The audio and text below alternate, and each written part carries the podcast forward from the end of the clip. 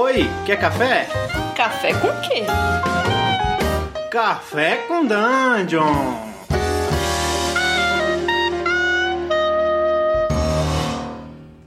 Bom dia, amigos do Regra da Casa. Estamos aqui para mais um Café com Dungeon, na sua manhã com muito RPG.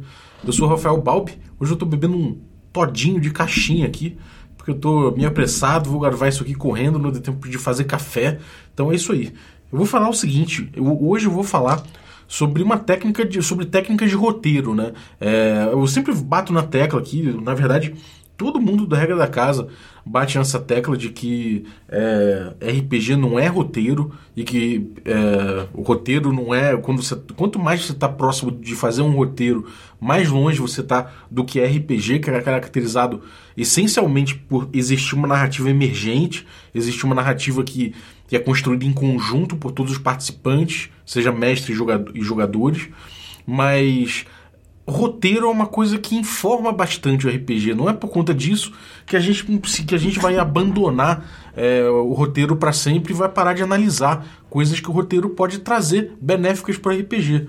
É, eu vou trazer dois aspectos hoje que são é, é, análogos né, de alguma forma, que em inglês eles chamam de compressed e decompressed storytelling, ou seja, é, narrativa comprimida ou descomprimida, mais ou menos. É, não sei como é que é a tradução exata disso, mas de forma geral, isso fica muito claro é, quando a gente analisa, por exemplo, roteiro de quadrinho. Antigamente, a gente tinha aqueles quadrinhos da Marvel, por exemplo, que eram, eram seriados, eram, era sempre, é, saía sempre com uma periodicidade muito grande é, existia um limite de páginas muito marcado para cada edição. Então o, o, roteiro tinha que caber dentro daquelas páginas, aquelas 20 e poucas páginas, sei lá. É, isso era uma coisa que, que, que fazia muito, moldava muito o quanto você podia contar de história naquele pedaço. Né? Então aquilo ali deu origem é, claro que já existia em outros meios de alguma forma, mas ali ficou muito marcado esse estilo comprimido de você contar a história, ou seja, você tem pouco espaço para contar bastante coisa.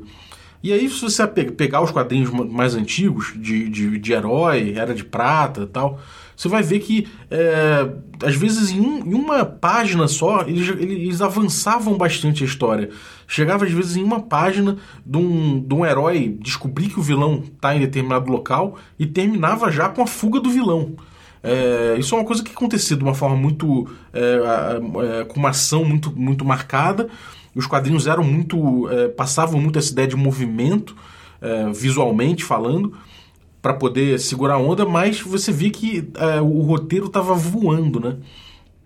Isso mudou um pouco com a coisa das, novels, né? Das, das, das, das, desses quadrinhos que passam, que saem em, vários, em várias edições mais trabalhadas, maiorzinhas, né? Graphic novel e tudo mais que passou a ser uma coisa mais colecionável, no sentido do cara ter um, uma edição mais de luxo, e um pouco maior, até às vezes em, em trade paperback, né, que eles falam.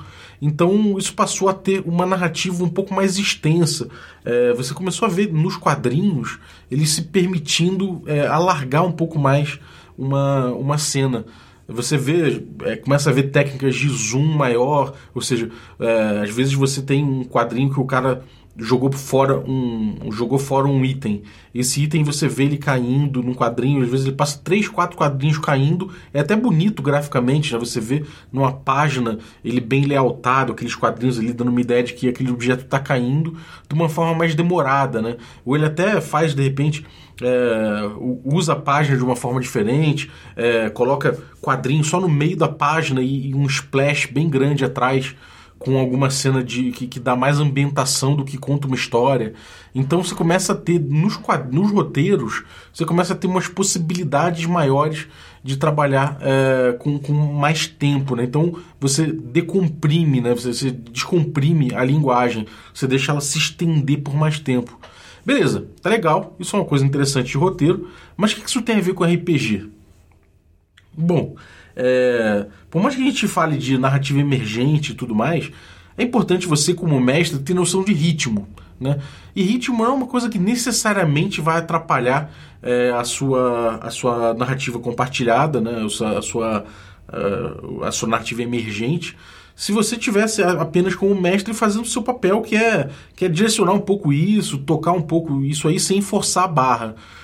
É, fica claro que certas cenas que você propõe, ou que certas cenas que os jogadores se metem, não são exatamente cenas que tenham um, te, um, um teor importante para sua história. Vou dar um exemplo aqui. É, para sua história, eu estou falando da história que a mesa está propondo, né? não só você como mestre, mas a mesa está propondo. É, vou dar um exemplo aqui. Você tem uma, uma aventura que o foco não é viagem. O grupo não está afim de fazer grandes encontros de viagem, de esmiuçar cada vez que eles dormem, cada cabana que eles armam, cada perigo que eles passam de noite. Então, vamos supor que você, como mestre, rolou encontro randômico. É, e você não está afim necessariamente de explorar aquele, aquele encontro randômico. Se você rolar tudo, se você fizer uma narrativa é, descomprimida ali, se você permitir que a narrativa se estenda, e não é objetivo você explorar o, esse tipo esse, esse momento, pode ser que, aquela, que aquilo lá tome muito tempo. Pode ser que aquilo, aquele encontro que, de certa forma, é, é importante para gerar um mundo, alguma coisa assim, mas está só atrasando o que o grupo quer sentir, o que o grupo quer gerar em termos de narrativa, você pode perder muito tempo e acabar deixando aquele encontro atrasar um pouco o seu, o seu ritmo. É, você pode, de repente, atrapalhar que, que o grupo chegue ao final da sessão num ponto que, num ponto que todo mundo se sinta mais, mais tranquilo, num ápice, num cliffhanger, alguma coisa assim. Então, como mestre, você tem algumas técnicas para mexer nisso. E uma delas é você, você comprimir a narrativa. É... Como você faz isso? Bom, é, primeira coisa, lembra sempre de você. Lembre sempre que você está mestrando, você não está ali é, fazendo fazendo papel de escritor de roteiro. Então, cuidado ao decidir qual cena que faz sentido você comprimir e qual que não faz. De forma geral, no RPG, as cenas são são, são descomprimidas, né? Você deixa o roleplay dos jogadores, eles explorarem os roleplays, os momentos de roleplay que eles quiserem em, de uma forma mais, mais clara, de uma forma mais profunda. E quando não é para ser, você começa a puxar um pouquinho para essa técnica de, de, de, compre, de compressão. Como é que você faz isso? vou dar um exemplo. Vamos supor que você está numa cena social e o grupo está querendo descobrir algum segredo, algumas relações, é, algumas relações íntimas entre investidores que estão conversando com, com agentes do Estado. O grupo está investigando é, corrupção. Eles são agentes federais estão investigando corrupção. Você pode esmiuçar tudo que acontece, todo mundo que vai conversar com quem, quem está fazendo troca de olhares, quem que está é, se juntando de um lado ou de outro, analisar a expressão corporal de cada um ali e tudo mais, e ir passando devagarinho essas, eh, esses detalhes para os jogadores entenderem o que está acontecendo ali e começarem a interagir com isso. E aí começa, você começa a pedir um teste para o cara analisar a expressão corporal do cara, outro teste para você ver se o cara se, o agente descobre que o político está mentindo quando ele faz alguma pergunta, outra para você perceber se há uma troca de olhares ou uma ameaça intrínseca na relação entre, entre dois investidores, alguma uma coisa assim. Você vai começar a esmiuçar isso. Mas se você quiser cortar essa cena, essa cena não faz muito sentido pro jogo ainda, ela não tá, ela, ela não é tão importante para narrativa, isso é uma coisa clara para você e para os jogadores. Você pode abreviar um pouquinho ela sem que ela perca essa importância é, que ela tem esse nível de importância, você só não gasta muito tempo com ela. Como é que você faz? Bom, você pode, em vez de, em vez de, de começar a esmiuçar e deixar com que, que, que, os jogadores abordem cada aspecto da cena, você pode virar para o jogador, por exemplo, e perguntar: tá bom, o que, que você quer aqui dentro? O que, qual vai ser a sua linha de ação geral nessa cena? É, você descreve a cena, pergunta qual a linha de ação geral e pede um teste. É, dependendo do resultado do teste, obviamente, você narra, você descreve alguma coisa é, de acordo com o resultado. Claro que, de forma geral, os jogos old school eles tendem mais para o caminho oposto. É, e, e, essa técnica funciona melhor em, em jogos em que, em que a, a rolagem é mais desejável. Né? Você é melhor, mais competente nas rolagens do que necessariamente em jogos old school mas é, funciona dessa forma. Você pede um teste E aí, dependendo do teste, você, é, você descreve o resultado da ação. Em jogos OSR, eu recomendo você pedir uma descrição mais detalhada um pouco dos jogadores, do que eles vão fazer. E aí você pede um teste e aproveita a descrição para dar bônus, para dar vantagens, enfim, para facilitar a vida deles ou até para não pedir a rolagem, caso eles, eles pensem bem no que estão fazendo. Mas de qualquer forma, é uma rolagem só. E aí, vamos supor, o jogador falou: então, o que eu quero fazer é que eu quero analisar a expressão corporal para entender quem manda em quem naquele, naquele, naquele ambiente. E aí você pede para ele fazer um teste de, de insight, de repente, alguma coisa assim. E aí ele foi bem sucedido, você fala: bom, você ficou percebendo, troca de olhares, você viu é, que houve conversas para cá, conversas para lá, um grupo ficou é, numa posição um pouco, um, um, pouco desfavorável dentro da sala, e se descreve isso e dá a entender é, o resultado daquela cena ali com uma rolagem só. Ou seja, você mata toda uma cena, toda uma interação com uma rolagem só. Isso dá uma importância muito grande para aquela rolagem e tira um pouco a importância narrativa daquele, daquele encontro. Porém, você acelera muito o processo e pega o resultado que vai formar uma narrativa maior, mais densa, para o que o grupo está dando valor. É, outro exemplo disso, aí eu vou dar um exemplo de uma cena mais complexa, que pode até ter, ter uma cena de ação, é você, por exemplo, na, é, descrever uma cena em que o grupo está numa, numa caverna mesmo, numa, numa dungeon, numa masmorra abandonada, de repente, querendo interromper um, um, um processo de invocação de um grande demônio, de um grande, uma grande entidade, um mal que está sendo invocado. O grupo entra lá e ele invade uma sala muito grande que tem uma porta com uma trava que precisa ser, é, precisa ser destravada, mas ela é um enigma, ela tem uma série de, série de engrenagens que precisam ser é, desvendadas para poder ser aberta, para poderem ser abertas.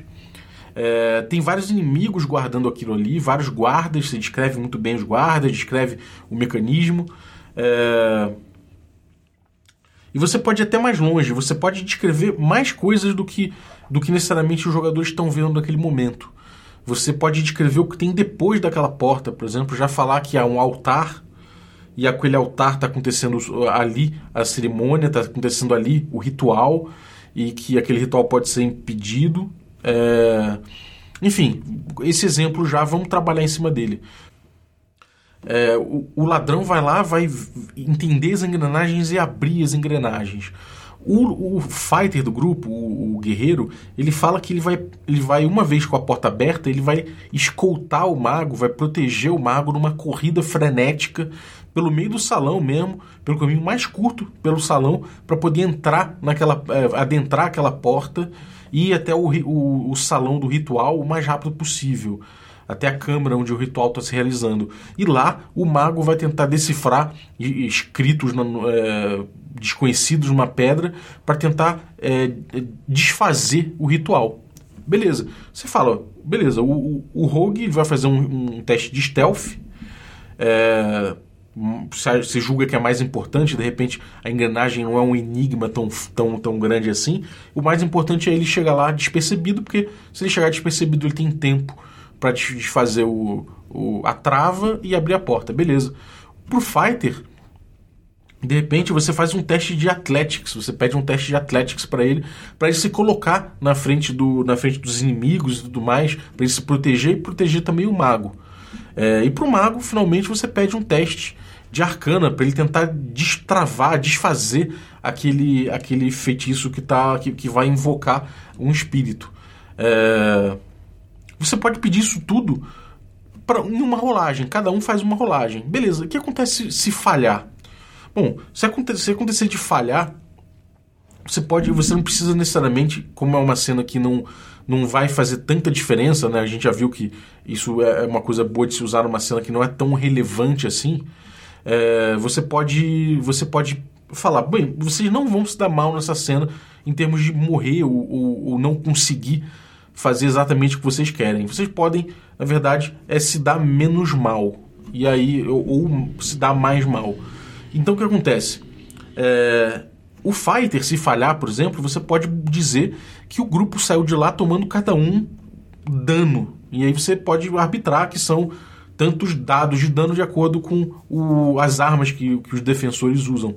É, se o ladrão é, não conseguir a tempo, é, fazer o, o, teste de stealth a tempo, ele mesmo pode tomar um pouco mais de dano, ou ele pode ter que sacrificar alguma coisa. Você pergunta se tem algum item que ele teve que sacrificar para poder chamar a atenção de quem percebeu ele. Então ele conseguiu fazer, mas ele teve que gastar uma coisa importante, um recurso importante. É, e o mago, finalmente, se ele não conseguiu fazer o, o, ritual ali, se não conseguiu passar no teste, você pode dizer que o ritual ele foi feito, mas só por um tempo, que, ele, que aquilo ali ele sabe que vai voltar, ou de repente ele nem sabe se tirou um, tirou um número muito baixo. Pode ser que ele ache que ele travou o ritual, mas não, é que no futuro aquela, aquela porta vai abrir naturalmente de novo, de repente até pior. É, então você vê que, de repente, numa rolagem só, você resolveu uma questão que, que não é central na sua, na, na, no seu jogo, naquele jogo que está se propondo ali. É, mais uma vez, acho que é importante você ter noção com o seu grupo de quando você vai usar isso, para você não imprimir a necessidade, não, não para você não ser um, um, ditador de falar essa cena não é importante quando o grupo está dando importância a ela, mas quando você vê que a coisa está andando e que o grupo mesmo tem objetivos diferentes daquilo ali e aquilo ali vai ser uma coisa rápida, pode ser uma coisa rápida, você pode resolver ele dessa forma. Mais uma vez, se você estiver jogando jogos old school, que as rolagens são muito difíceis e não são desejáveis, você pode pedir a descrição e dependendo de como você de como eles descreverem bem e derem boas ideias de como solucionar aquilo, você pode deixar um sucesso completo. E se eles descreverem mal, esquecerem de alguma coisa, esquecerem de outra, de acordo com a descrição que você deu, aí você pode ir dando problemas para eles da mesma forma que você faria com jogos é, com essas rolagens mais mais como D&D 5, por exemplo, ou como Pathfinder. É, bom, é isso. Espero que tenham curtido é, esse jeito de fazer um, uma cena de forma comprimida. E também agora vamos passar para outro lado. Espero que vocês gostem também. É um jeito interessante de você fazer uma cena, que é você explorar essa cena ao longo do tempo. Você dá uma dilatação maior para essa cena. É, como é que você pode fazer isso em termos de, de rolagem? Você pode pegar um, uma, uma questão daquela cena ali, é, é, várias questões daquela cena, e começar a botar como obstáculos para o grupo. Você pode, de repente, em, em uma mesma cena, é, você pode alongar ela propondo vários obstáculos diferentes para o grupo resolver. É, isso vai pedir provavelmente várias rolagens, ou pelo menos vários, várias, várias ideias, várias linhas de ação interessantes para o grupo resolver. E aí você vai resolvendo uma por uma, e cada uma delas vai trazer complicações ou vai trazer facilidades para que outras, outros obstáculos ali dentro sejam resolvidos. Ou seja, você vai construindo uma situação, você vai construindo um clima, até um clímax de uma cena que pode ser muito difícil se o grupo mandou mal é, em tudo que aconteceu até ali, se o grupo falhou nos testes ou não teve boas ideias, ou pode ser muito é, ou pode ser, pode ser muito difícil né, se aconteceu isso, ou pode ser muito fácil se o grupo tiver mandado bem, se o grupo tiver tido boas ideias, principalmente se o grupo tiver tido boas rolagens é, num jogo como o D&D quinta edição. É, como é que você pode fazer isso? Bom, você pode você pode pegar essa mesma cena que eu falei da, da invasão ali, é, dessa, dessa invasão desse templo para impedir um, uma invocação e você pode estender ela. Se ela for muito importante, vamos supor que ela é a última cena da sua aventura. Você pode esmiuçar as partes, você pode fazer. É, é, é, você pode explorar com mais calma o ladrão se esgueirando.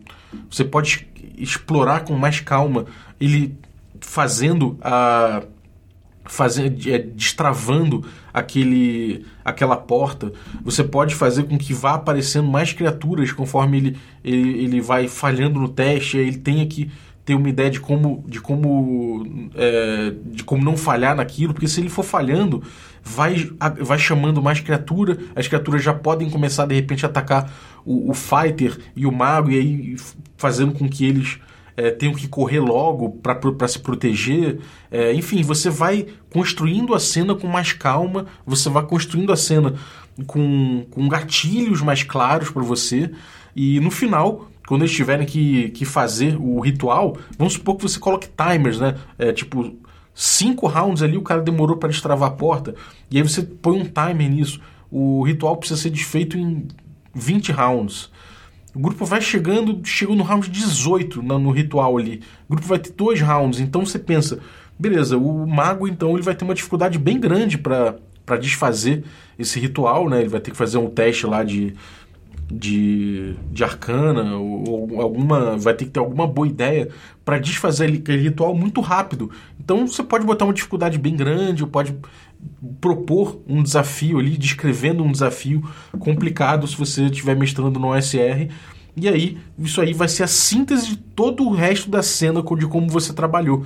Em vez de você também é, botar o risco como uma coisa que não pode, dar, não pode dar errado, aquela cena é crucial. Então é importante que os jogadores entendam que aquilo pode dar errado. Então você leva aquilo ali para mais tempo, você cria mais tensão, você cria mais gatilhos, você cria timers e você faz com que eles sintam a opressão de cada, de cada obstáculo e o que, que eles podem engatilhar. Então acho que se você comparar uma narrativa de uma cena comprimida com uma descomprimida no RPG, com uma cena descomprimida no RPG, você vai entender bem é, como trabalhar cada uma delas. E, e você fica assim é, com umas técnicas para você trabalhar melhor o ritmo da sua aventura.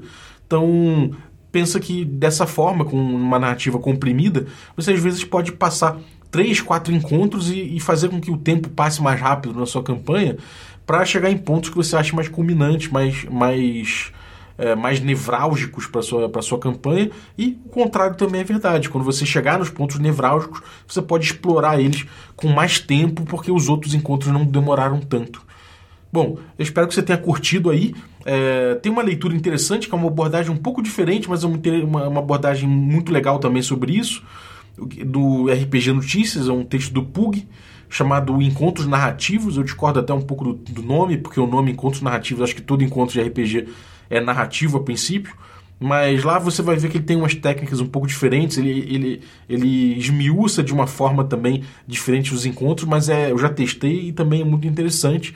Então pode dar uma olhada lá, isso tudo vai gerar um repertório para você aprender a controlar melhor o ritmo da sua aventura sem atrapalhar é, a agência dos seus jogadores. Espero que tenha curtido aí. Então, até a próxima aí. É, se você está ouvindo quarta-feira esse podcast, se liga que o Regra da Casa tem uma stream presencial ao vivo no Twitch, às 21 horas das quartas. A gente está voltando é, com a nossa campanha de DD quinta edição. A gente só vai ter uma última sessãozinha de, de rastro de Cutulo que está terminando um hiato entre é, um hiato entre a primeira e a segunda temporada do nosso D&D chamado Magic Punk, em que a gente jogou vários outros jogos, vários outros sistemas, experimentando e brincando com outros jogos. Então, se você quiser acompanhar esses jogos do hiato, também estão no YouTube. Se você quiser ver a primeira temporada para se atualizar, também tem no YouTube lá para você dar uma passadinha rápida para entender. Se você quiser ver também, tem nosso Medium. É, medium.com barra regra traço da traço casa e lá tem é, bastante coisa sobre o cenário que a gente está jogando D&D quinta edição, que é o Magic Punk. Então pode chegar lá, tem, tem mini cenários para você usar na tua campanha, inclusive, usar na tua aventura. Tem ficha da motosserra que a gente fez, tem bastante coisa lá, então você pode aproveitar. No mais, é, passa no YouTube, youtube.com.br regra da casa. Tem o, o, a palavra greyhawkiana lá do culto greyhawkiano do 20 prometido, em que a gente tem um, um o irmão Balbi, né, que é um pastor falando sobre é, evangelizando com a palavra de Gygax. Tem também o Regra da Rua, em que a gente fala sobre RPG bebendo no boteco, comendo açaí na rua. E outros quadros também interessantes lá que você pode encontrar no nosso YouTube. No mais, acompanhe nossas redes sociais. Se você curtiu, por gentileza, dá cinco estrelas pra gente no iTunes. E se der, cara, vai ser muito maneiro mesmo, muito maneiro. A gente até agradece pessoalmente aqui no podcast. Se você der uma avaliação lá no iTunes, que bomba mais a gente e a gente está querendo bombar mais. Então, dá essa ajuda pra gente. E, e até a próxima. Um abraço.